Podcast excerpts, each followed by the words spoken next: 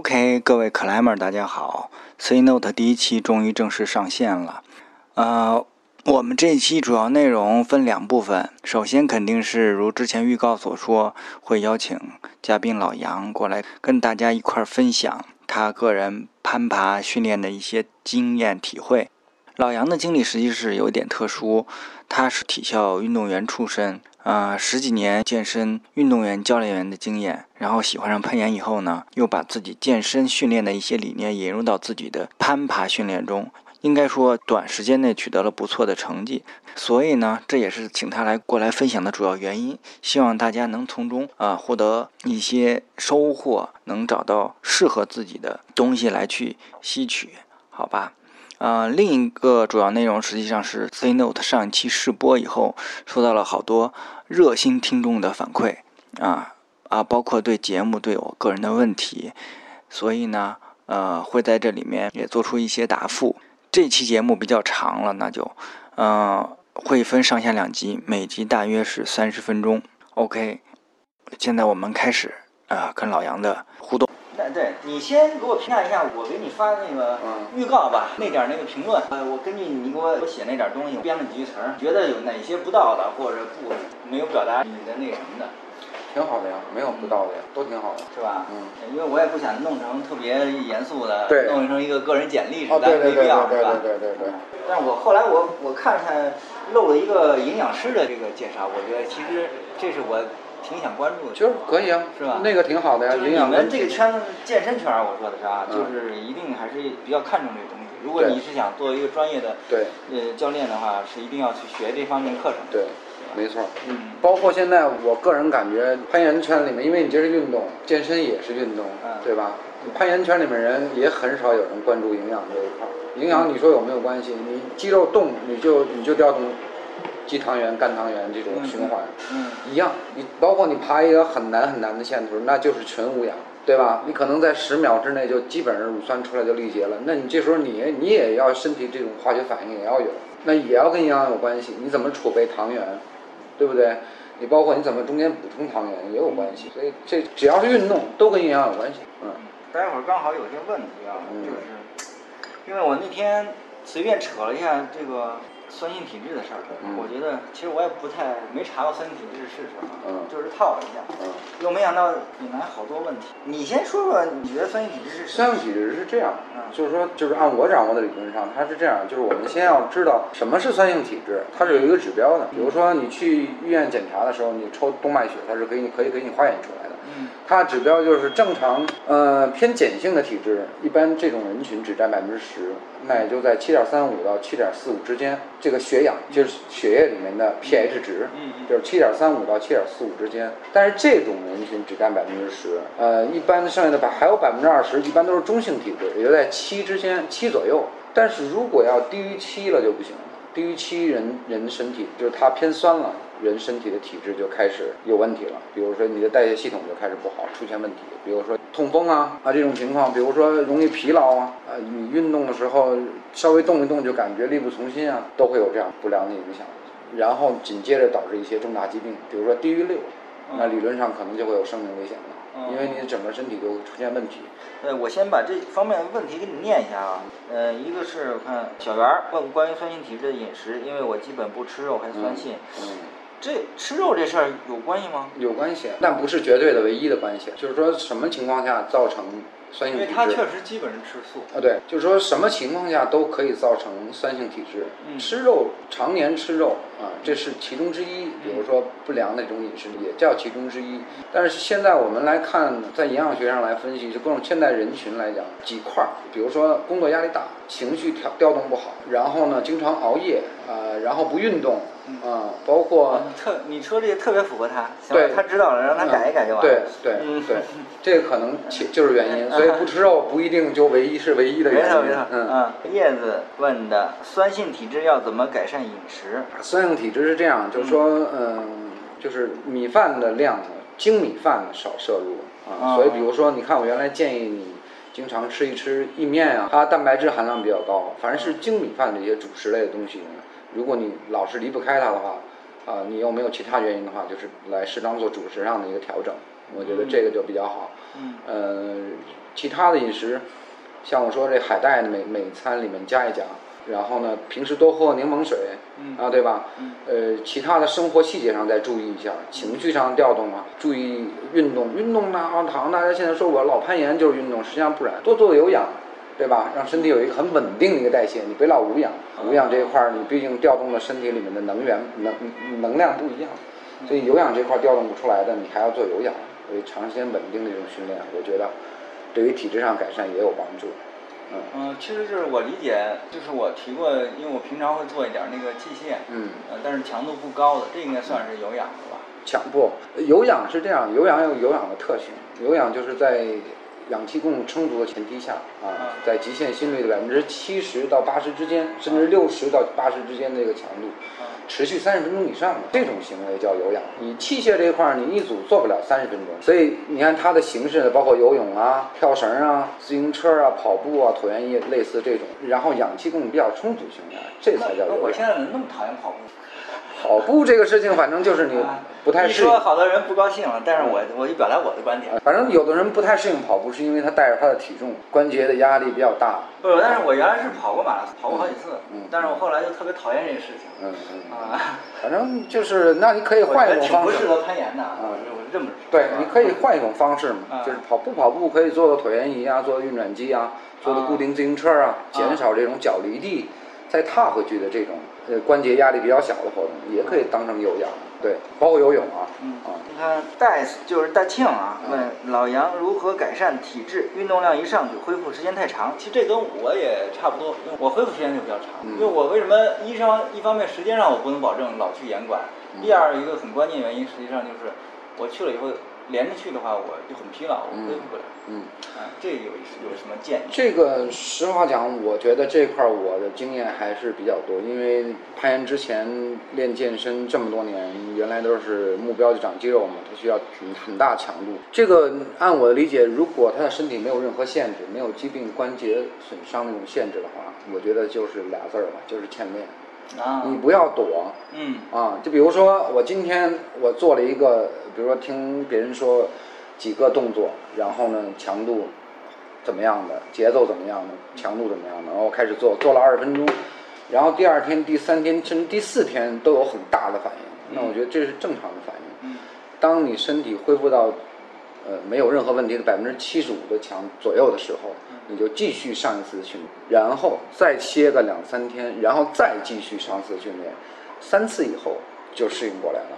这个前提是这样，就是说你不能有第一年龄不能太大，对吧？你跟强度要对应上。第二，你身体不能有任何限制，比如说一些呃遗传的疾病、身体上的疾病导致你做动作会加重啊，不能有这些，呃就没有任何问题。强度不适应只是你没坚持做下去而已，身体的适应是超快的。嗯，明白了，明白。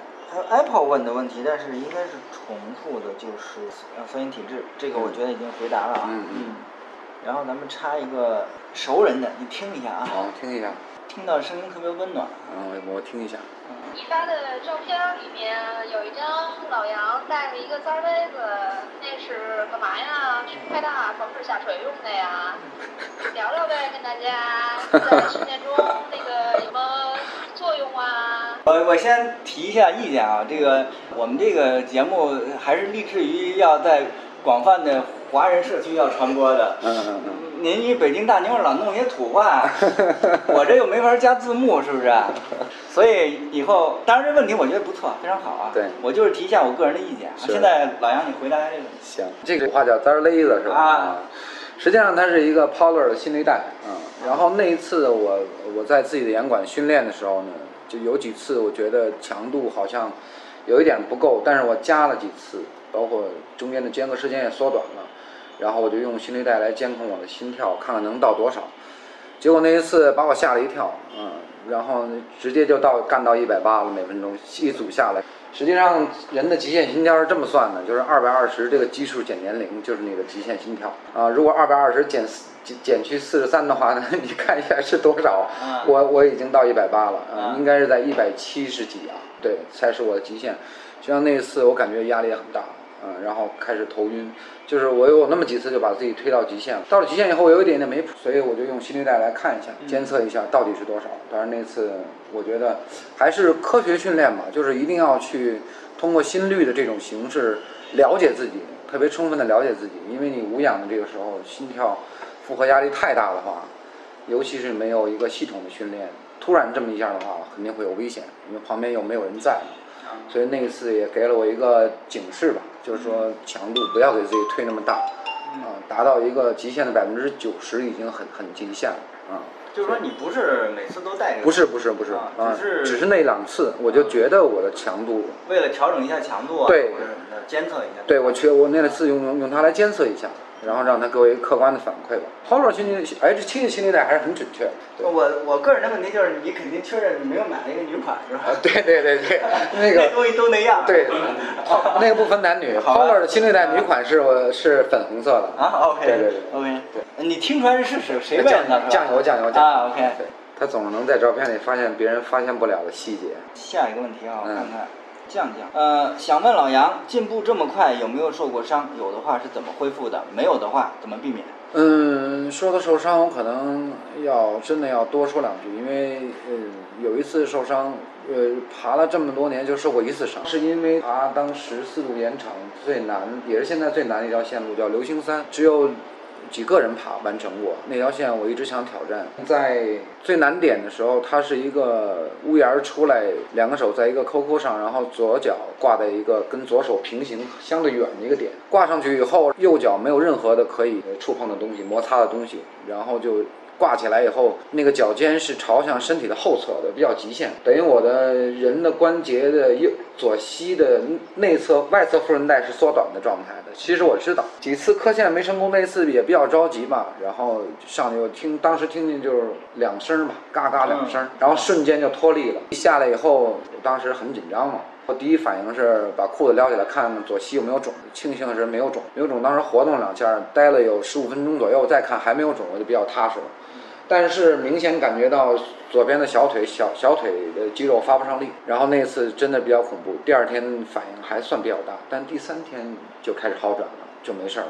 当时我也有，因为我学过运动。你没，有针对性的去对去治它。对对对，没有没有。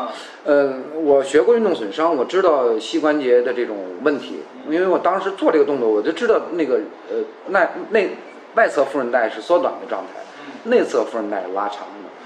你再一使劲的时候，整一韧带有一点点压力太大。了，然后第三天就开始，因为我当时如果韧带断裂或撕裂的话，你的小腿膝关节是伸不直的。嗯但是我当时试了很多次，晚上睡觉也试了很多次，它能伸直，我就没有没有去医院。然后后来就是就是不再做这种动作了，野外去了几次爬，慢慢爬，只要不挂脚没事，所以到现在就一直没有过任何的反应，所以现在基本上就这么一个情况。那一次的受伤，呃，也是也是很让我心有余悸吧，呃，但是其他的伤就没有过了，包括手指啊、肩背都没有受过其实。有点想问你，手指你怎么也没伤过？我的手指。对他们可能都在说老杨的手指是不是天生的很短、力距短，这这有一定关系。啊，有一点关系，但但对还是应该有别的。对对对嗯，但是就是说我个人的感觉就是说我的肩背力量跟我的指关节的力量，在一个某些极限动作上用的比较平均。我没有呃用过这种生抠的这种，我一定是带着我的肩和背，因为我毕竟不是在 CRM 上做引体。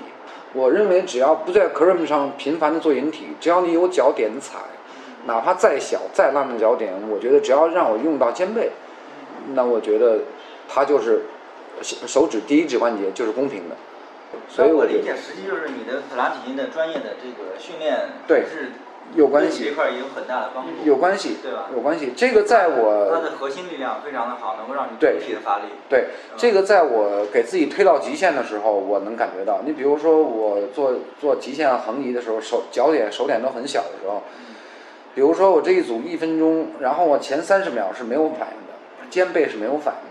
当我的因为我肩背力量还还算比还可以，当最后手指快脱力的时候，这个时候肩背就开始调动出来了，就反应比较大了，尤其是肩胛肩胛骨这两侧的肌肉。所以可见你这个肌肉不是突然调动出来的，它也是一直参与的，啊，所以是肯定有关系的。嗯，我我我觉得，如果手指不受伤的话，包括腕关节不受伤，可能跟我的肩背的力量，包括腹肌、臀、股四头肌前侧这些力量的协调统一发力在一起参与，我觉得有一定关系。嗯，对，刚好说到这个，呃，程宇，程宇是我们奥莱的小伙伴，嗯刚好问了一个相关的问题，提问老杨是更多训练有效好，还是全面发展更好？这是第一个问题啊。第二个是他，因为他最近刚好脚踝扭伤了，嗯，很奇葩的是进地铁下楼梯扭伤的，嗯我们都不知道他在当时在看什么啊嗯看丢正是伤了，对吧？可能看丢了啊没对对看东西了，嗯。然后两个问题，第一个就是说，呃，有效训练有效肌好，然后还是协调的拉引体啊，拉引体什么的，还是说有一个全面的？在我刚开始攀岩的头一两年的人的时候，我认为拉引体就管用了。但是现在看，因为走过来了以后，你爬的线多了，你的身体的训练多了，实际上对我来讲，岩壁对我来讲也是一种教育。实话讲，嗯，因为这让你觉得你有肌肉真的不一定行，你有绝对力量真的不一定行。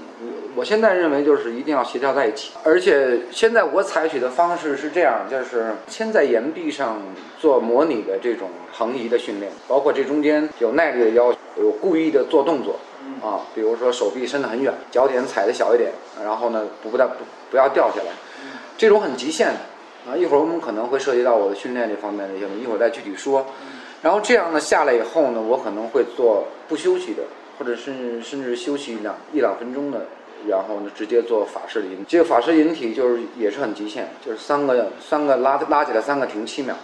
然后再继续拉起来三个，直到力竭为止。所以这样结合在一起，因为你前面已经造给你的目标肌肉造成力竭了，你再去做引体的时候，我觉得他可以试一试这样的训练，尝试一下，看看还还能不能做。我觉得这样的话更有效。光做引体，我觉得差很多很多啊，包括单臂引体啊，它必须是要结合在一起。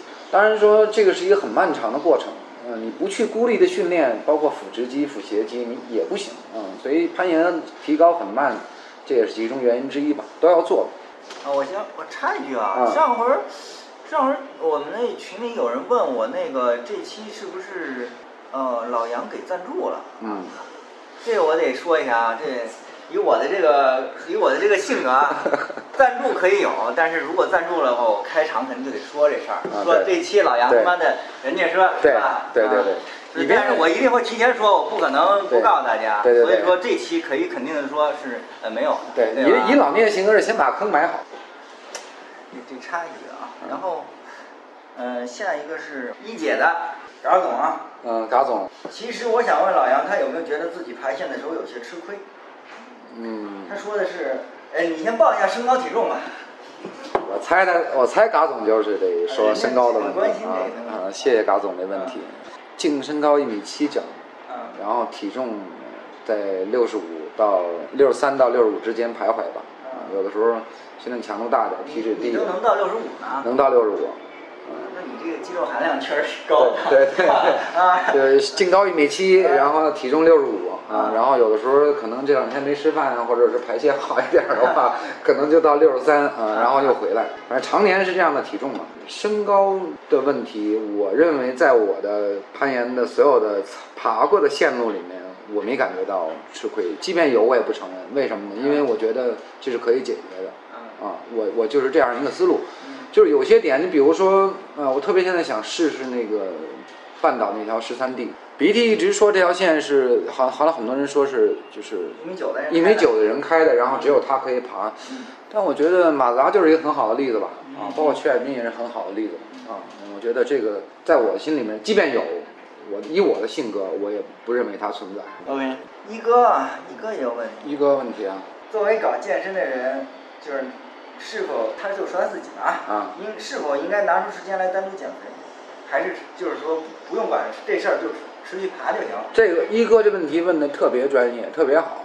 我觉得他也代表了就是新老岩友、climber 这些，或者正在来这个攀岩路上的这些人都很关心的一个问题，因为大家都觉得只要运动就可以减脂，实际上完全错啊、你要想指着攀岩一边爬，就哪怕你的一一夏天的出勤率在每周两次以上，你想减脂，你一点儿脂也减不了。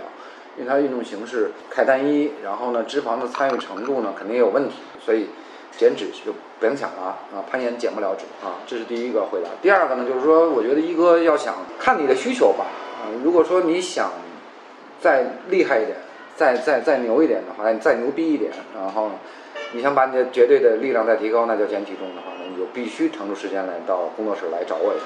但是但是正经说，他必须要花出时间来做。如果说你要觉得呃我现在的成绩，啊、你也不想再进步，想保持，那你就这么一边爬一边做着，控制下饮食，我觉得够。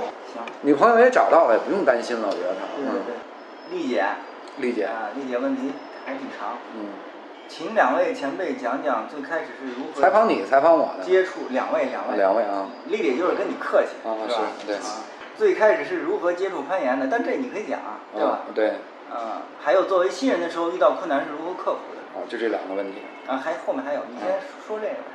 呃第一个问题，你你这你再后面的我怕也回答不了 你不你第一先聊这个。第一个问题是如何接触攀岩的？对，如何接触，然后是碰到困难，当时如何克服的？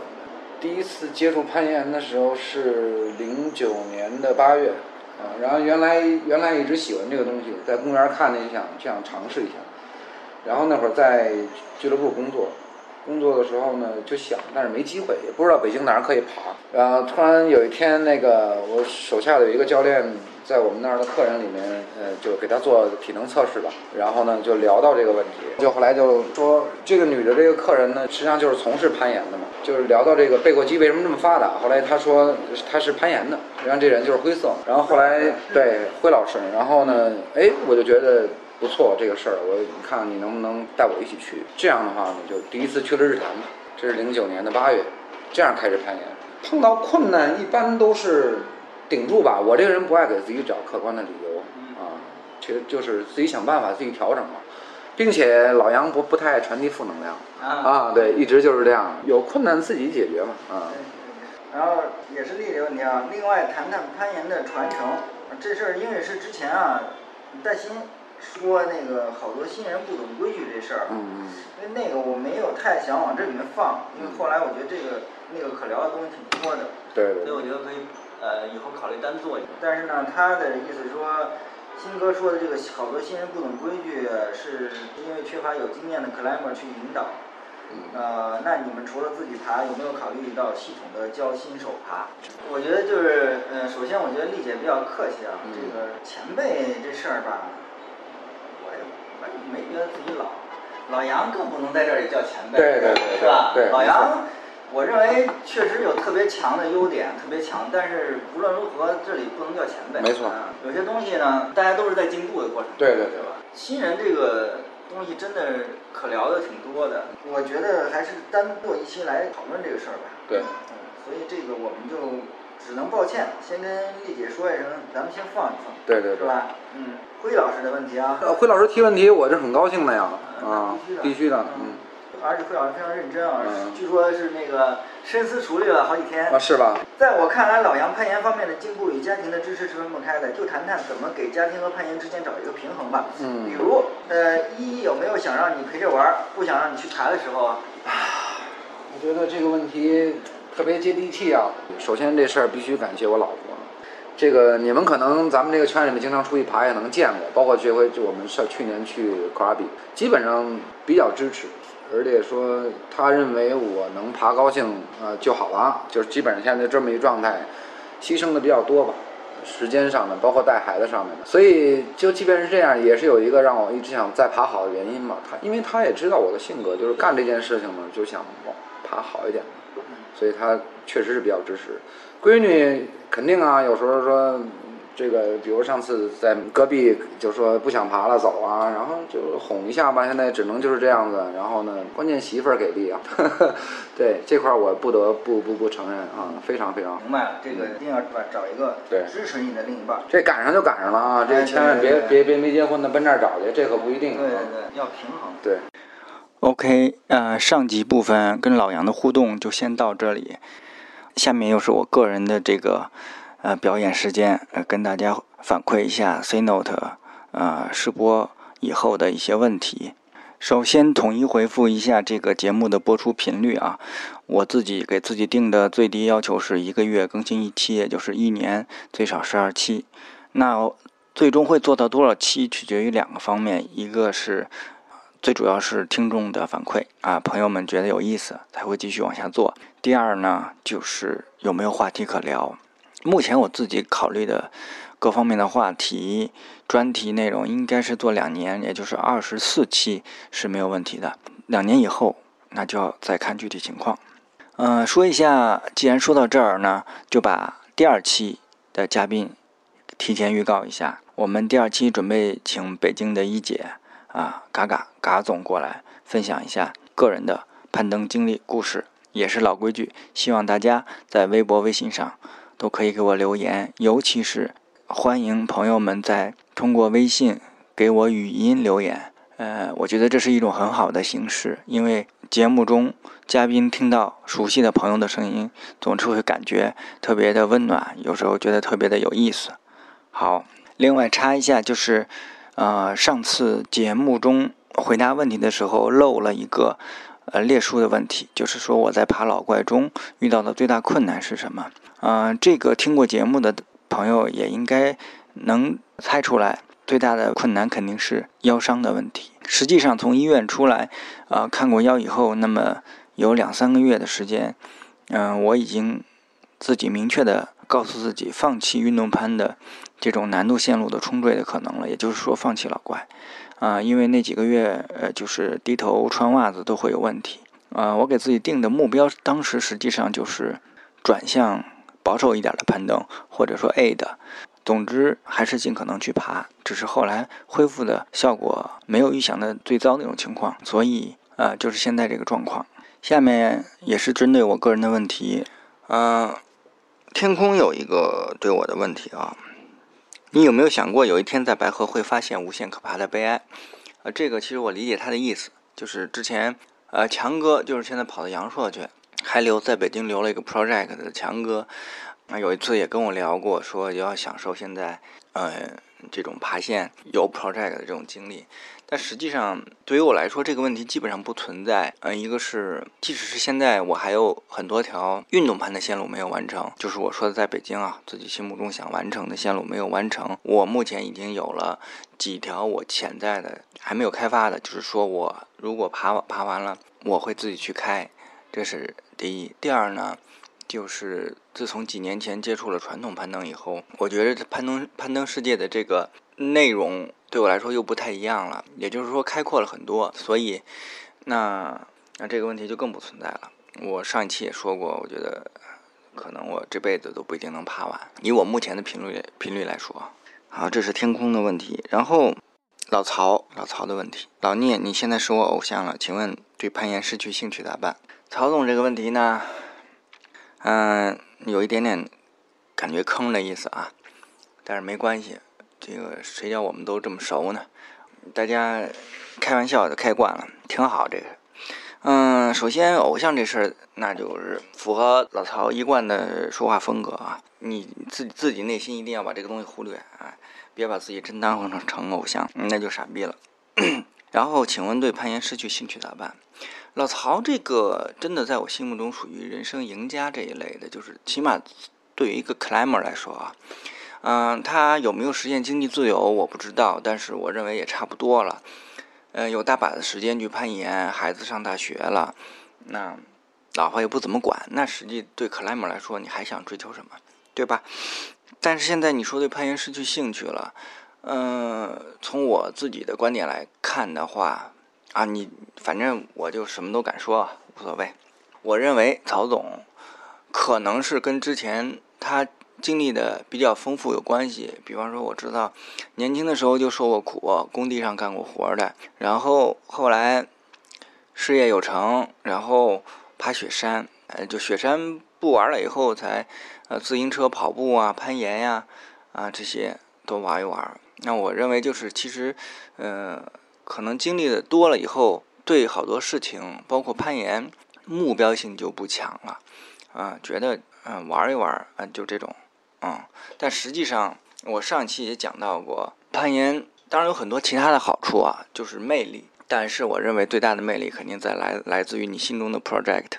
这个不一定是多难的线，但是我认为这是最大乐趣，就是你去面对问题，然后发现问题、解决问题的过程。那在我看来，曹总缺少这种啊，你不能说你在严管里天天待着就会有这种 project，没有啊。严管里所那个 project 是是假的，严管理可能会给你一个非常好的训练的环境。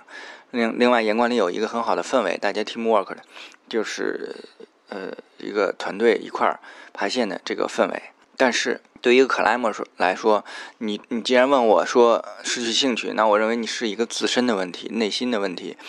那我们内心的问题一定要去自然中解决，在严管理我认为解决不了的，好吧？这我就随便说两句啊。蓝天儿问的啊，平时忙在家里如何有效训练？给几个方法。啊，这个问题实际上我认真思考了一下，坦率的说，再忙也应该平常像我这样一周去一次严管，这是最低标准了啊。在家里，我认为没有什么。特别有能够有效的训练，最多就是跑个步，像老杨说的，做一些有氧，能保持一些身体状态的稳定。但是对攀岩来说，不爬是真的不行的。嗯，我已经连续三个星期周六都上班了，最近的身体状态就很不稳定，哑铃也基本没有做啊。所以短期内我可以接受这种状况，如果是长期的话，我自己会肯定要做调整。这个其实也是我们今后呃做节目中跟嘉宾互动的一个主要话题，就是你怎么样跟工作实现平衡。我想以后的几期节目中，不同的嘉宾都会给出自己的答案，这样呢也算给蓝天一个回答吧。咱先等一等，好吧？下一个问题是华总的阿花啊，你整天磕老怪，你老婆因他因你不陪她而愤怒的心是如何被平复的？啊，这又是另一个大类的话题了。实际上就是跟家庭之间是怎么平衡啊，也是一个平衡的话题。首先这个问题也稍微有点坑啊，愤怒的心。啊，作为一个老同志，我认为一定要声明，就是我媳妇儿心胸还是宽广的啊，不至于愤怒。但是你说这么多年啊，委屈或者我们有争吵，这是肯定的。但是。生活其实我理解，就得做出妥协，不光是攀岩这种事情，就是说他在这一方面让了我，在另一方面我就必须得让他，这就是磨合，然后这日子才能过下去。当然，有的人可以选择不，就是那就分啊，我们更更独立的啊，更全身心的去投入到这个呃你喜欢的东西上去。这个我也我觉得。这是每个人的选择，但是对于我来说，首先我是结婚以后才开始攀岩的。第一，第二呢，呃，我们已经在一起有二十年了，啊，所以啊，那种极端的选择肯定不是我我会做的。所以啊，我的选择就是你要妥协，要学会平衡，好吧？好，我们 C Note 第一期节目的上集就先到这儿。啊，谢谢大家的收听，嗯，下集啊马上接着会放出来，请大家稍作等待，谢谢。快到压轴的时候了啊！世界上谁做的意面最好吃啊？怎么好吃了？形容一下。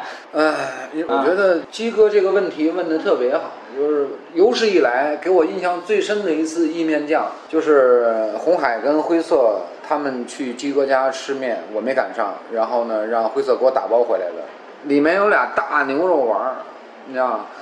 那意面酱可能那天要赶上我饿点，确实超级好吃，超级赞。到这么到现在，我在鸡哥跟红海指导下，然后鸡哥指导多一点啊。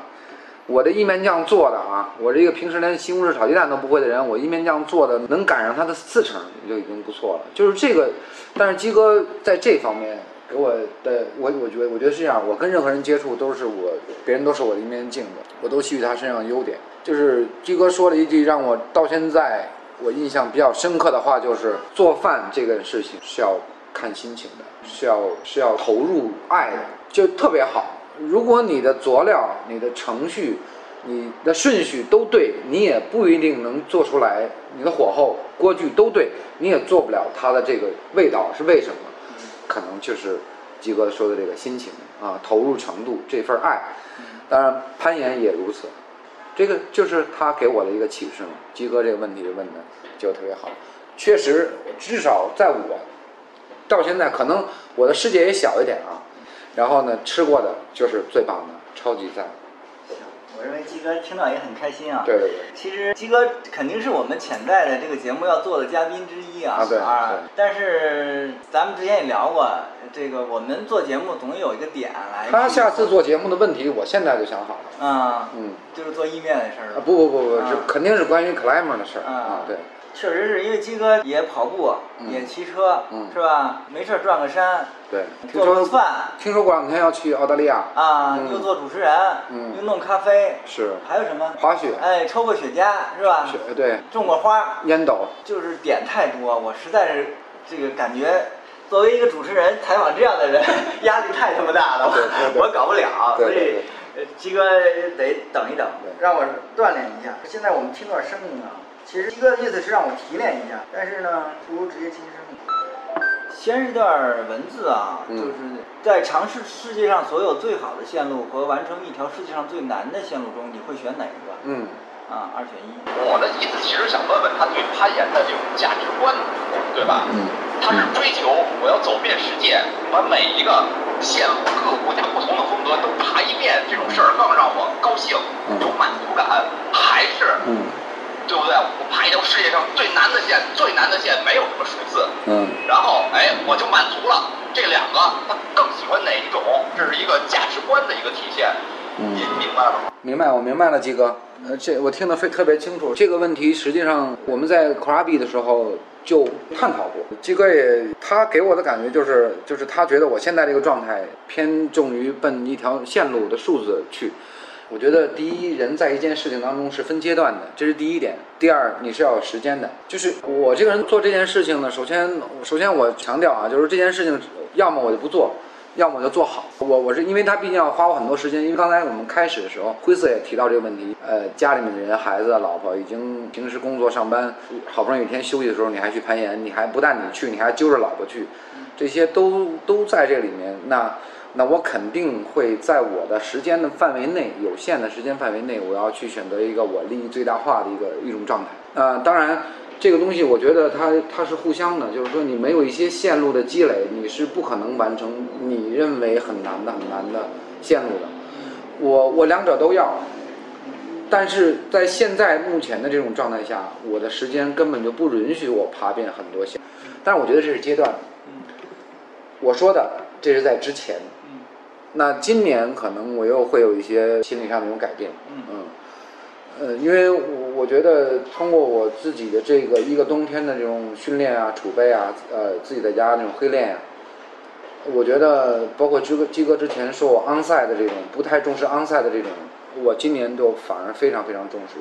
只要是我没爬过的线，我不管它是幺零的，还是幺幺的，还是幺二的，那我第一把只要我上之前，我肯定会注重昂赛的结果，我肯定是奔昂赛去。我也很享受攀爬的过程。呃，今年我有很大的改变。其实，当然，当然，鸡哥，呃，这种建议在我的这种攀爬的过程当中起到很大的作用啊。我绝不是说，呃，这人生当中就，我还是比较中性嘛，在他这两个中间吧，没有，我绝不是那种走两个极端的，就是说我我的攀爬到我能爬得动之前，我就一定要爬一个十四、十五，它才是我人生的目标。我这不是，嗯。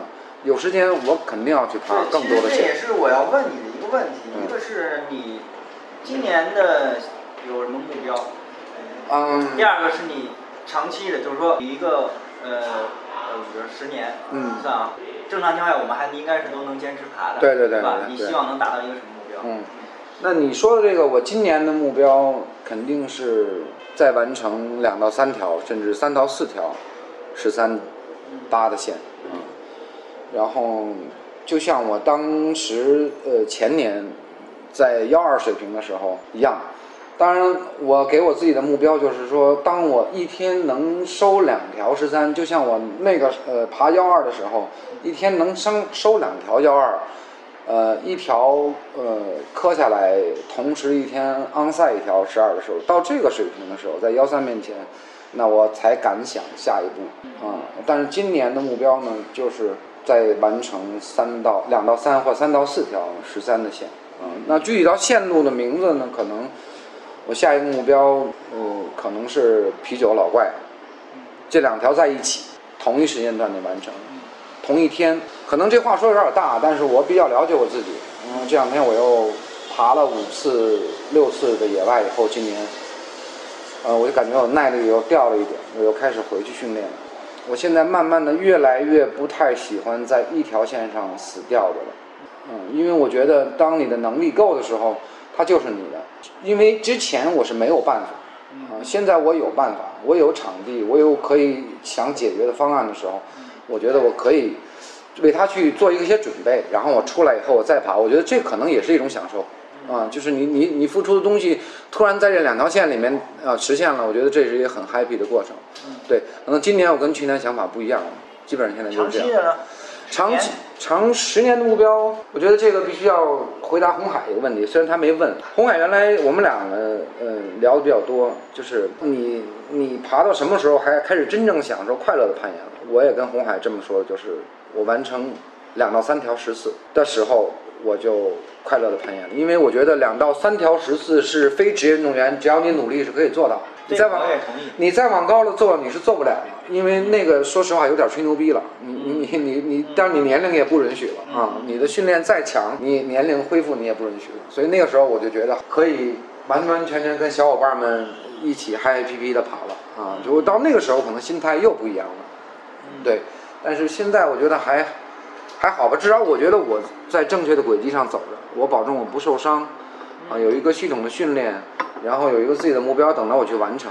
这个目标我觉得不大。嗯。而且我们定十年的话，实际上我是可以做到的，是没有问题。嗯，对对。以你的现在的投入度来说，我觉得是足够的。嗯，对。后面其实是我自己个人的问题，呃，也是想让你介绍一下吧，就是。你的训练体系吧，嗯，首先是老杨是有自己的墙的人啊，这个有尺寸是多少？呃，高是四米，宽是五米五。这个应该是我知道的啊，起码北京肯定是独独一份儿啊，那个全国也也应该排得上，就是说真正有这么一面尺寸还不错的墙，而且真能把它给用上的。那我其实一个问题是你没有墙之前怎么练，有了墙之后怎么练？这个是这样，这个墙我们先把它放一下，就是说我们我没有没有爬之前，就是我们先从硬伤开始说吧。硬伤这一条线实际上让我很膨胀，之所以它膨胀，它也就会教育你。呃，这个是一个点，我们先把它放这儿。就是正常的一个有一点运动能力的人，一两年两三年都有点多了啊，爬到幺二，从幺零爬幺二是很很简单的事情啊，都可以做得到。那我的幺二爬了有二三十条，基本上。北京的幺二基本上没有我没爬，我没完成过的，甚至有一天两条的，或者昂赛的这种都有。然后我就觉得我具备幺三的能力了。那那个时候的攀爬节奏就是一周去两次野外。冬天的时候呢，差一点，因为我去报石馆的报时的次数非常非常少。现在数掰着手指头，十个手指头不行，加上脚能数出来，反正啊这个次数，就是专门去报时了。今天就非常少。这夏天呢，就以这个为节奏，就是我每条线磕也好，或者是多摸也好，或者多爬别的线，把这个节奏摸出来，呃，耐力有点起来了，然后就开始爬呃比较难的，包括有有几条十二 D 的线，包括被我跟鼻子都认为牛逼峡谷里面是十三 A 被定成十二 D 的叫吹牛逼这条线，就是挑战你的耐力。呃，这种心理都比较强，有些那完成了以后，就是对我的这个信心呢，就是很膨胀，导致我就觉得我是一个幺三的选手。然后还还带着这种节奏去爬，就整年的去甲米了嘛，这个你都很清楚。然后我们就去说啊，之前打了一个赌，就说。呃，老杨，我觉得你看赌一下，能不能在贾米的这十五天、两个月、两两周的时间能完成一条八 A？我确实那会儿很膨胀。就是，所以我说丽姐跟你说前辈就客气，前辈怎么能输鞋呢？对不对？对，可能的事儿。特别对，丽姐。啊。所以那会儿呢就很膨胀，然后就觉得我是一个十三的选手，因为完成硬伤，硬伤那一步确实很硬啊。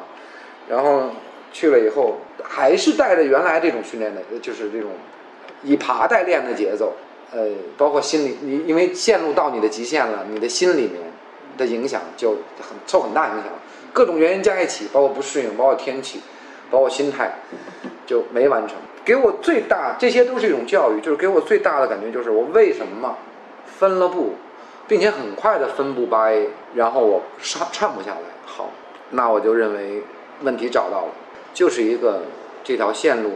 串起来的一个耐力的问题，一个是我被我分成两块儿，一个是抓得住抓不住的问题，一个是抓得住再往上还能不能抓住的问题，啊，我被我分成两块儿，这是在线路里面，我们不谈报时啊，抓住然后力竭，上面还有难点，心理产生问题肯定掉，所以这些都是问题。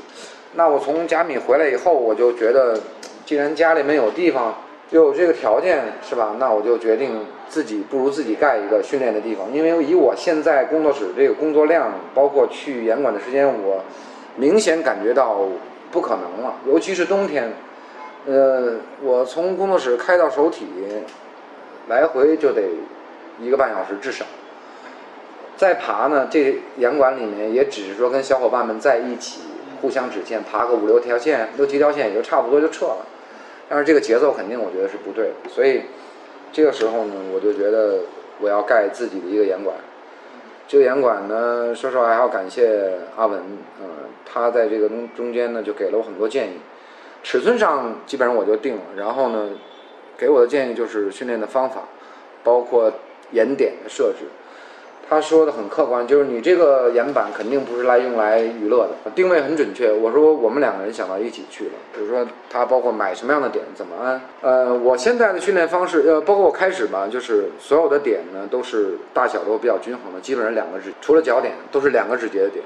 然后呢，在上面我的岩板能，呃，液压调到最大角度是负三十五度。嗯、他给我的训练方案就是上去上岩板，只要这些点有一两个大包不允许抓，其他都可以抓，随便十五分钟分开三组，一组五分钟，中间休息一分钟，啊、绝对要按严格的按照这个去执行，因为严管理就我自己管我管理我自己，非常痛苦。我觉得第一次他给了我当把训练计划给我发过来的时候，我一看最大角度，我都有点犯怵，我没敢调到最大角度，然后我调到一个也就是二十五这个角度，然后我爬了，我记得很清楚，四分二十秒左右的时候就得掉，那还是两个指节的点，然后慢慢慢慢我就觉得，嗯，我可以了。嗯，然后我我不断的从最基础的这种四分钟掉，然后呢休息一分钟继续，休息一分钟继续，从四组开始一直点不变，四分钟爬到了十二组，中间休息一分钟，然后这个时候已经不行了，我就加到八分钟，加到八分钟也是很痛苦，然后就一点点不适应，那就强制性的适应，开始努力招呼，一点点爬，中间很崩溃啊、就是为什么老总是掉，总是不行，这为什么进度这么慢？这样前前后后爬了有二三十次吧，这样的点我能做到十六组，然后每一组八分钟，然后这样的话呢，阿文又给了我一个建议，把这些点都拆掉，全部换成一指节的点。一指节的点换完了以后，他让我试了一下，我四分钟就掉，第二组根本就抓不住点，然后我就给了我一个很大的参考，就是说前跟前面一样，就等于你重新来啊。那这个过程中间非常非常痛苦，尤其是旁边没有人的时候啊，你然后你又严格按照时间去走，然后呢，我也是第一次做这个事情，我也不知道这个训练，虽然我知道它会给我很大进步，但是我不知道当我带着这样的能力开春清明去野外的时候是什么样的状态啊，我也没有检验过。我就开始做，一直到持续最后最难的时候，我记得是八分钟一组，一指节的点，然后不断的横移做动作，然后不允许脱落，做到八组的目标，我做到第六组，第七组开始掉，五分钟掉，最后一组四分钟掉，然后完成，然后完成以后不算完，做引体啊，法式引体做八组，嗯，这种状态。然后呢，阿文给又给了我一个建议，他在遥控我做这件事情，因为他过不来。然后呢，说你把时间加长，两组，一组十五分钟，两组，中间休息五分钟啊就可以了。然后你可以完了接着去外面跑一小时有氧。当我第一次做的时候，说实话心里有点犯怵，我已经具备那个能力了。然后呢，我第一次上去很高兴，就做了一个十五分钟，在上面不停的意识节的点移动十五分钟，最大三十五度角度，很高兴。然后第二组休息了五分钟，第二组做了九分钟，然后就赶上我们正好可以去野外爬了。我就想带着这样的能力去爬，去野外的第五、第四次吧，就完成了那大麻雀。呃，大麻雀的下面的那个很难，然后暴露感又很强，上面对耐力要求很高，我觉得这个付出是值得的，我还会继续这么做。啊，那其实问题到这边已经基本都差不多了。嗯呃，我最后再问一个吧，嗯就是其实我认为真的是挺对我，起码原来跟你聊过以后挺有帮助的，就是一个你的训练后的恢复那啊，训练后的恢复这一块儿呢，我说实话我比较重视，因为呃，以我们先说一个专业的理论，就是说一块肌肉它有自己的延展性，你去刺激它，你收缩它，它就变短。我说的延展性，它就有自己的长度啊，你长时间刺激它以后，它这个肌肉会变短。在理论上，肌肉无论被拉长还是被缩短，这个肌肉的功能就开始下降。那我们在训练当中没有拉长的情况，一般的情况下，百分之九十九点九的都是缩短。那我们就要用按摩轴、泡沫轴去放松它，去做筋膜跟肌肉之间的那种放松，它回到正常的延展性，你下一次的功能才会提高，你受伤的机会才会小。因为你想，你如果不放松的话，它老在一个紧张的状态下，你再去强劲收缩它的话，对它是不公平的。所以一般情况下，尤其冬天，我都会也还要感谢阿文，就是说他会让我用训练完结束以后用热水马上热热敷，让血液不断的去循环，去血液就是运送氧气跟营养嘛，啊，它循环起来，强制性让它让它循环。然后回来以后呢，我会选择去按摩的地方放松我的肌肉，尤其是肩跟小臂前臂的肌肉。包括你做法式引体的时候，这个时候肱二头肌的长头的截止点的这块非常疼，啊，然后用脚踩啊，我老婆帮给我用脚站在小臂上踩，我躺在地躺在地板上啊，垫个垫子，非常痛苦。然后这种放松是很很有必要的，嗯，如果你不放松的话，你的肌肉没有好的表现。其实有的时候这个东西就是这样，就是我们比如说你没有注意，你你比如说我们在磕老怪或者磕啤酒，你你的肌肉已经很紧了，你这一周没有恢复过来，你觉得你的心情很好，但是你身体并没有准备好的时候，就是身心不统一的时候，你再去爬，你突然觉得状态不好，我觉得可能就跟你的肌肉没有回到正常延展性是有很大关系的。啊、它的表现不会好，它一定会反馈给你。所以我对按摩这一块儿，因为你训练强度大，你就必须要做放松。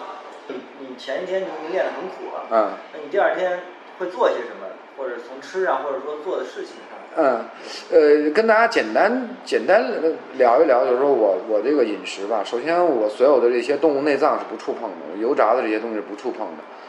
呃，我的碳水这块儿比较讲究，就是主食这块儿，呃，全麦的东西啊，呃，包括这个蔬菜呀、牛肉啊、羊肉这一块儿的，我在爬之前的碳水的储备一定很充足。呃，因为我知道碳水这一块儿，它的这种释放能量从肌糖原转到肝糖原，包括提供能量这一块儿的这种循环，我是比较了解。呃，尤其是训练前，包括爬之前的这个这种碳水的储备，我很重视，尤其是主食的这个摄入。只要你吃再多的牛肉、羊肉、酸奶这些高蛋白的这些东西，它在你攀爬当中，它给你提供能量是在它站在脂肪的后面啊。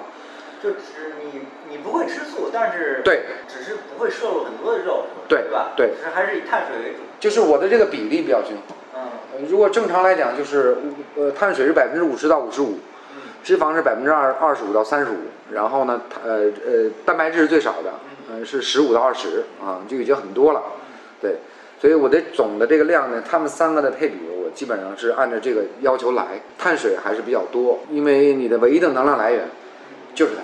你当你低血糖的时候，你就知道，你吃鸡蛋清，你喝酸奶，你吃牛肉是不管用的。你只有吃碳水类的东西，它才管用的。可见，还有一个就是我们攀岩的这种特性就是这样，大部分都在无氧的状态下。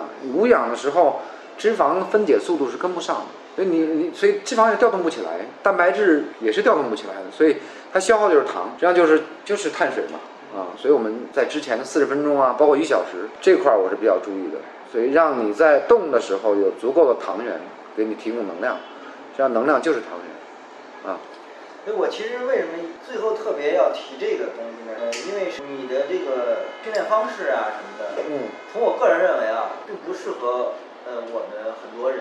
实际上，嗯是是是不管怎么样，因为你毕竟是体校里就苦过，对对吧？对。然后健身这么多年，你是一个专业的职业的健身运动员这个出身，对他是以这种训练模式出来的。对对对我个人认为啊，比较苦逼啊，对但是你可能把它作为转转化成一种你的这个动力啊，不管怎么样的，或者一种信念去坚持它。对，但是对我们很多的 climber 来说，尤其业余 climber 来说，并不太合适。是，但是呢，饮食这方面，包括你大家都可以做事后的放松，大家对对是都可以做，都可以做而且这个东西做完以后，一定是就是事半功倍。对，对吧没错。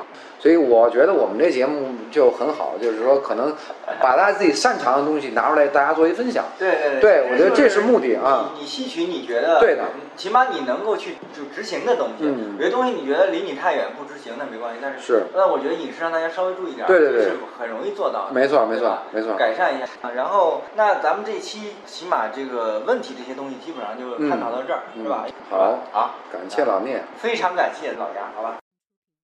有些很东西很都其他的东西其实也是非常重要的，比如说你这个人啊，攀岩坚持了很多很多很很多年，虽然爬的不怎么样，对吧？但是最有价值的地方是什么呢？坚持了下来，他也很喜欢的，这是生活的一部分。像这种哎，看似非常平淡的这种东西，其实它传递的价值观更好，你不觉得吗？好，你昨天说的一个观点，我听了，就关于顶绳的那个。哎，你说这个爬顶绳的人就缺少了很多乐趣，对吧？然后很多情况下就就坚持不下去了，可能就爬个一段时间就那个，呃，就放弃了。我非常不同意你这个观点。我觉得攀岩啊，虽然大家都比较这个，哎，呃。呃，崇拜不能说崇拜吧，反正都觉得，哎，你爬先锋更能体现勇气。但我觉得你要宣扬的一个东西就是攀岩，不管以什么形式来进行，哎，只要你高兴就好，对吧？顶绳有顶绳的乐趣，先锋有先锋的乐趣，不管是什么样的，什么你喜欢什么样的，选择了什么样的方式，啊，你都喜欢这个运动，把它长时间的都能进行下去。其实我觉得这样，呃，我更能接受。我觉得你这个意义啊，以后就要从讨论这个讨论这个攀岩这个特别专业的这个地方的一些技巧的东西，慢慢过渡到你你要弘扬一种一种攀岩的一种一种一种一种一种生活一种价值观，这么一种文化，对不对？你才能影响到更多的人，因为很多人他他我们要要发展群众基础，你知道吗？让他对这个有一个很好的认识，建立一个正确的价值观，这个。比大家讨论一下这个线怎么爬呀，有多难啊！哎呦，这人爬上去了，好牛逼呀！哎，我觉得比这个还有意义。你可以穿插着说一些这些，然后，哎，你这个整个节目的逼格一下就高了。我不是专门的一个专业的一个一个讨论技术或者是什么就特别专业的地方，你就更接地气儿。而且我觉得啊，攀岩这个东西啊，国外为什么那么牛逼？就是群众基础好，群众基础好。我在英国的时候，给我最大的震撼就是，很多人根本就不追求难度，都是老头儿爬了一辈子了，不追求难度，他也爬传统，每周出去就爬个五点八、五点九的线，高兴。我觉得这个是最正确的攀岩的价值观。举个例子啊，就身边的人，就是现在 Apple，Apple 知道吧？和她和那个和她老公，那个在美国这么长时间了，他们这种玩法，我就特别的赞同，就是这种，我觉得这个才是真正的，就是，哎，就就攀岩，你知道吧？我是对攀岩哎特别有情怀的一个人，你知道吗？攀岩归根结底不要老放在这个抠线的这个上边，太 low。